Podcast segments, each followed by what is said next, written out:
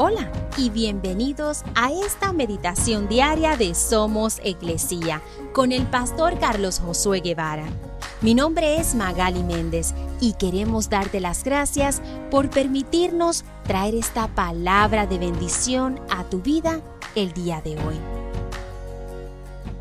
Mateo 5:13 dice, Dios bendice a los que son pobres en espíritu y se dan cuenta de la necesidad que tienen de Él porque el reino del cielo les pertenece. Si vemos desde el Antiguo Testamento hasta el día de hoy, no se tiene ninguna estima ni consideración de los pobres. Lo vemos como algo bajo y sin importancia. Y por el contrario, la acumulación de propiedades y de riquezas son consideradas como signo de la bendición de Dios. Todos queremos y anhelamos esas bendiciones de Dios. Pero es importante que reconozcamos claramente que como dice este pasaje, el indigente y desválido en espíritu puede estar cerca de Dios de una manera especial.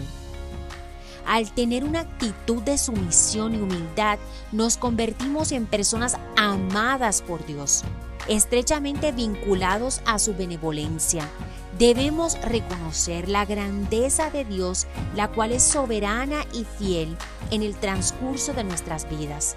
Entendamos que todo lo que somos y tenemos se lo debemos solo a Él y todo proviene de Él.